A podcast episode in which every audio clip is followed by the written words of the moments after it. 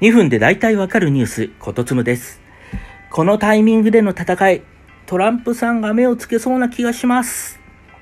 App Store の手数料30%が高いと、掟破りの戦争をアップルに仕掛けた Epic Games。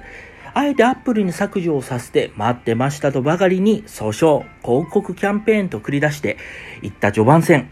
エピック有利に見えたんですけれども、アップルは次の一手として、フォートナイトの削除だけでなく、エピックの開発するアンリアルエンジンを使っているゲーム丸ごと、iOS、MacOS から締め出すぞという完全報復に出ました。まあ、目には目をという形ですね。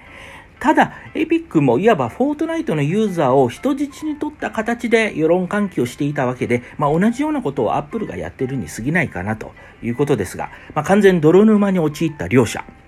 今、このタイミングで起きているということで、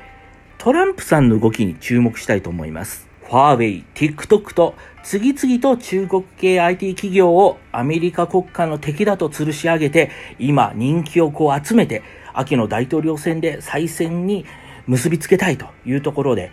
そのトランプさん、エピックに注目するかなと思っています。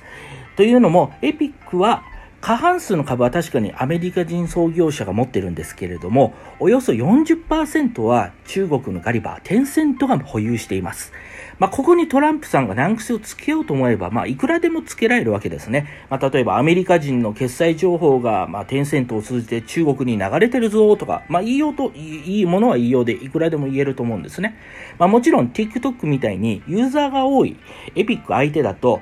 逆にまあ自分も返り血を浴びるリスクもあるんですけれども、アメリカの保守系を喜ばせるには、まあ十分な要素を持っているエピック。まあ、ロックオンするのはあり得る話だなと思っています。